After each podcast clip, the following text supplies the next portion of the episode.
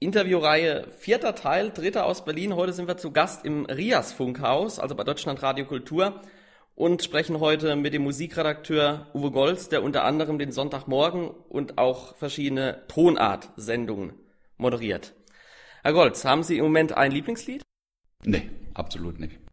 Absolut nicht. Ähm, besonders in der letzten Amerikaner-Sendung äh, hat man ja trotzdem so gehört, dass Sie ja zum Beispiel das Lied If I Needed You doch eigentlich recht gut finden. Ähm, da kam zum Beispiel in der letzten Tonart kamen zwei verschiedene Versionen. Was ist an dem Lied so besonders? Das Lied ist einfach ein Lied, was äh, gewisse Wahrheiten ausspricht und gewisse Emotionen ausspricht. Komponiert von Towns Van Zandt, der sowieso einer der unterbewertesten Songschreiber jedenfalls in unseren Landen ist. Für viele ist er eigentlich viel größer noch als Bob Dylan und genau den Leuten gebe ich auch recht, weil Towns hat hat es ja selber gesagt, äh, ich habe zwar viele traurige Lieder geschrieben, aber nicht nur traurige Lieder, manche sind hoffnungslos. Er war halt jemand, der wirklich sich mit der dunklen Seite des Lebens beschäftigt hat. Und die Sachen, die er geschrieben hat, die hat er einfach auf den Punkt gebracht. Emotional, zum Teil auch textlich. Dylan mag vielleicht manchmal in literarischer Art besser sein, größer sein, aber ihm fehlt die emotionale Tiefe, die man bei Towns Van Zandt zum Beispiel findet. Und da passt If I Needed You wunderbar rein. Und was äh, macht das Lied so erfolgreich, dass es dann von doch auch vielen Musikern gecovert wird? Genau das, diese emotionale Tiefe, weil es eben vieles ausspricht, äh, gerade für Leute, sagen wir mal, die Liebeskummer haben. Da ist es natürlich so ein Ding wenn du mich brauchst oder wenn ich dich brauche, würdest du kommen? Also diese Frage, glaube ich, beschäftigt schon viele Menschen, gerade in Partnerschaften oder in sich anbadenden Partnerschaften oder auch in sich gerade trennenden Partnerschaften. Es ist einfach ein Lied, was vieles auf den Punkt bringt. Ist das Lied damit auch typisch für Country, für Landmusik? Das hat mit Country eigentlich nichts zu tun. Towns Van Zandt war nicht ein Country-Musiker, der war eher, heute würde man sagen, Amerikaner-Musiker, aber er war ein Singer-Songwriter oder ein Folky, wenn man so will. Und er hat eine Menge auch sich mit dem Blues beschäftigt. Der Lightning Hopkins war sein Nachbar. Insoweit kannte er sich auch im Blues wunderbar aus. Er selber war, er kam ja aus einer sehr reichen Familie. Die hatten ihr Geld mit Öl in Texas gemacht. Er hat sich dann aber irgendwie abgesetzt und hat einfach seinen Weg gegangen, hm, hat eine Menge Erfahrungen gemacht, besonders mit Alkohol und Drogen und an denen ist er letztendlich dann auch zugrunde gegangen. Und was sind dann stattdessen die typischen Merkmale von Country? Ich glaube nicht, dass es wirklich typische Merkmale von Country gibt. Es gibt Merkmale von bestimmten Stilen, also Nashville zum Beispiel, die in den 60er Jahren diese, wie ich finde, fürchterlichen Geigen mit in diesen Sound hineingebracht hat, das, was man im Nashville Sound nennt. Es gibt diese Pedal-Steel-Gitarre, diese weinende, klagende Gitarre da, die Dobro, die, die das Gleiche ähnlich macht, nur ohne elektrische Verstärkung.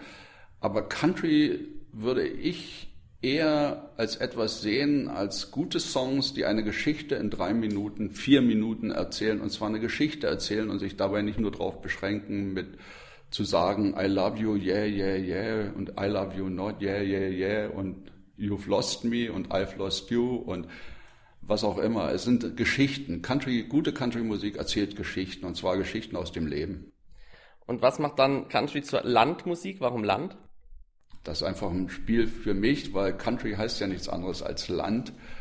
Und die Ursprünge von der Musik, die wir heute Country nennen, die liegen ja auf dem Land. Die waren in den Appalachen, in den ländlichen Gegenden.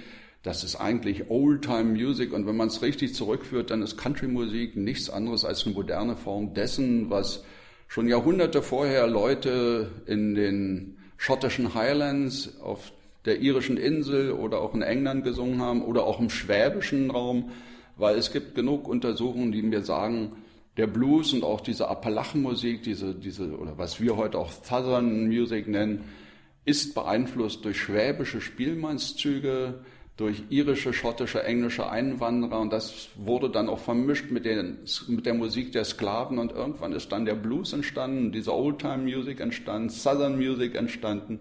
Das ist es eigentlich. Es ist eine Weltmusik. Und warum sollte man dann heute noch Country hören? Warum sollte man nicht? Man hört ja auch sonst jede Menge Mickey Mouse Musik. ähm, hat denn dann eigentlich neuer Country die gleiche Qualität wie alter Country? Da muss man dann auch wieder das sind so, so generell, was, was ist neuer Country, was ist alter Country? Es gibt natürlich bei den modernen, also heute erscheinenden Alben, gibt es Leute, die, die sehr in den Popmarkt schielen, Taylor Swift zum Beispiel. Es gibt aber auch die, die Traditionalisten, die wirklich versuchen, so diese, diese alte Country mehr aufrechtzuerhalten, aber eben auch mit modernen Rockmitteln, Popmitteln. Dann gibt es die Leute, die wirklich sich an die Roots halten, an die echte Tradition und versuchen, diese irgendwie weiter zu entwickeln. Zum Beispiel die Carolina Chocolate Drops äh, gehören dazu. Don Flemons Solo. Rhiannon Giddens, die Sängerin der Chocolate Drops, die macht es auf eine ganz eigene Art und Weise. Die nimmt ja sogar Blues-Songs auf und, und Chansons, wenn man so will. Es ist eigentlich, Country heute ist eigentlich die spannendste Musikform, die man finden kann, weil so viel passiert, was im Rock überhaupt nicht mehr passiert. Im Rock schielt man einfach auf Verkaufszahlen. Und das passiert natürlich in der Country-Musik auch. Daher die ganzen Blondinen in Nashville, die eigentlich nur hübsch aussehen, aber nicht wirklich singen können. Aber darunter, also unter dieser Oberfläche der Major Companies, passiert so viel Spannendes, da kann sich eigentlich die ganze Rock- und Pop-Gesellschaft hinter verstecken. Und man darf nicht vergessen, es gibt auch genug Hip-Hopper im Country. Und das ist auch sehr spannend. Sie hatten ja schon äh, Taylor Swift angesprochen. Wenn man jetzt nicht wüsste, wer da singt und man würde eins der neueren Alben von ihr einlegen, könnte man dann noch objektiv sagen, das ist Country? Oder ist das dann eigentlich nur noch Pop? Das ist nur noch Pop und das sagt sie auch selber die Zeiten, dass sie, sie ist mit Country groß geworden und in den USA ist natürlich Country noch ein viel größeres Verkaufsmodell als hier in Deutschland. Wenn man sich so Shows ansieht, die Vergleiche zu Deutschland sucht den Superstar in den USA, die Sieger machen fast immer als erstes eine Country-Platte und das sagt, glaube ich, eine ganze Menge. Also warum machen sie nicht eine Hip-Hop-Platte? Scheinbar scheint sich Country ebenfalls in den USA besser zu verkaufen. Natürlich ist dort auch eine größere Breite da. Viele sagen, Country-Musik ist die Musik des White Trash. Aber inzwischen sind es, glaube ich, auch sehr viele Intellektuelle, die auf Country abfahren. Sollte vielleicht mehr Country im Radio kommen? Nö, es sollte eine gute Mischung sein. Man muss halt aufpassen, dass man nicht nur die gängige Tagesware spielt, weil dann wird es langweilig. Da, da kann ich auch dann wirklich Britpop spielen oder irgendwie einen deutschen Popschlager irgendeine deutsche Band, die da über den Mond von Wanne Eickel singt oder sonst was.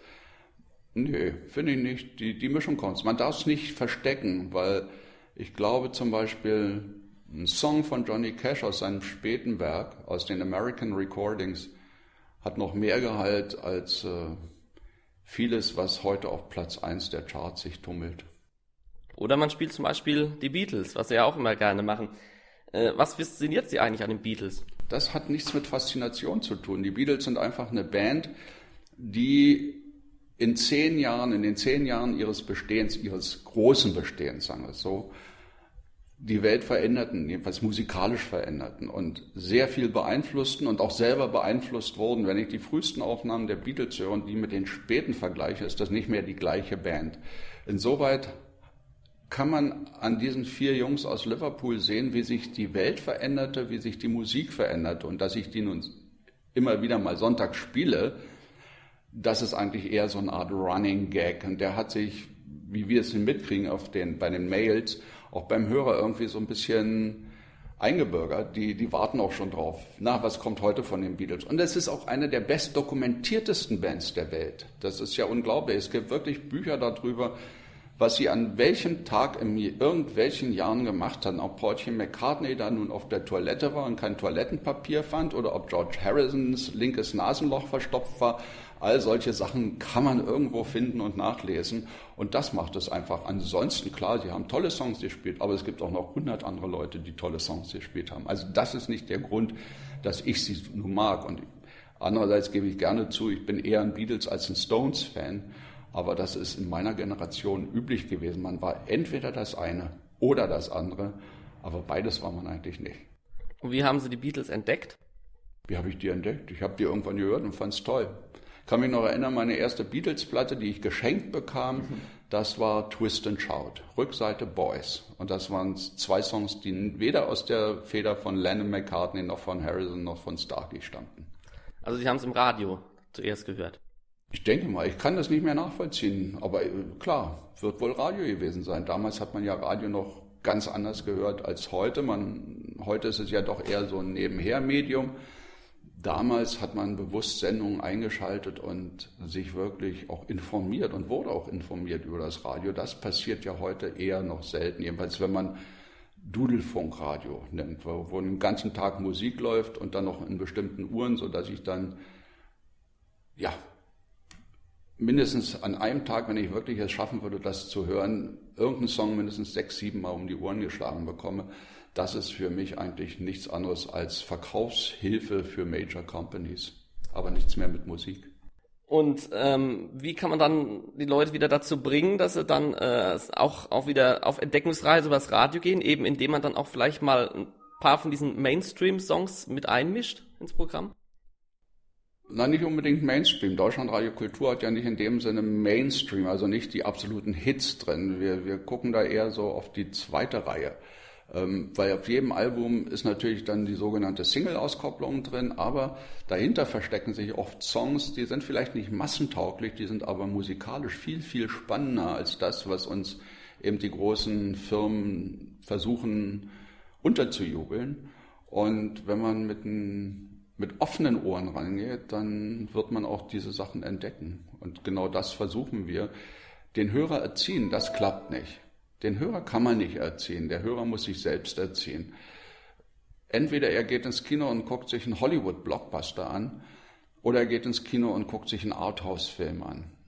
Aber zu sagen, du darfst jetzt nicht mehr Mainstream hören, das ist sowieso dumm, weil auch Mainstream hat seine Bedeutung und ist auch wirklich wichtig, aber und nicht für jedermann ist halt auch äh, diese andere Art von Musik. Ich meine, es gibt nicht hunderte Country-Fans, es gibt auch nicht hunderte Fans, die Chansons hören oder nun nur Singer-Songwriter oder Weltmusik oder welche Musikform oder Klassik, nehmen wir Klassik.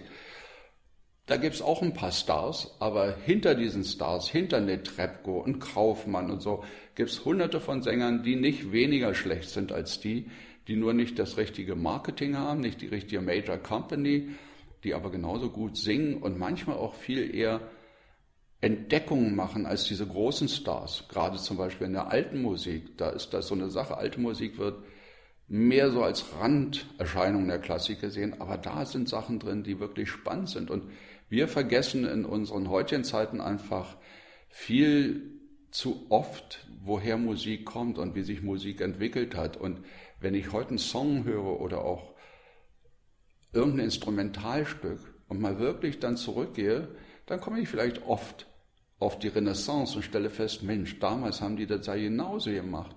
Und ein Unterschied zwischen Renaissance-Musikern und Jazzmusikern ist für mich sowieso schwer zu finden, weil die Renaissance-Musiker hatten meistens auch nur eine Melodielinie und mussten alles Mögliche dazu improvisieren, frei erfinden.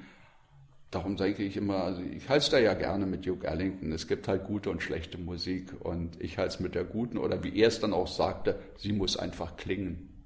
Das ist ein gutes Schlusswort. Dankeschön. Bitte.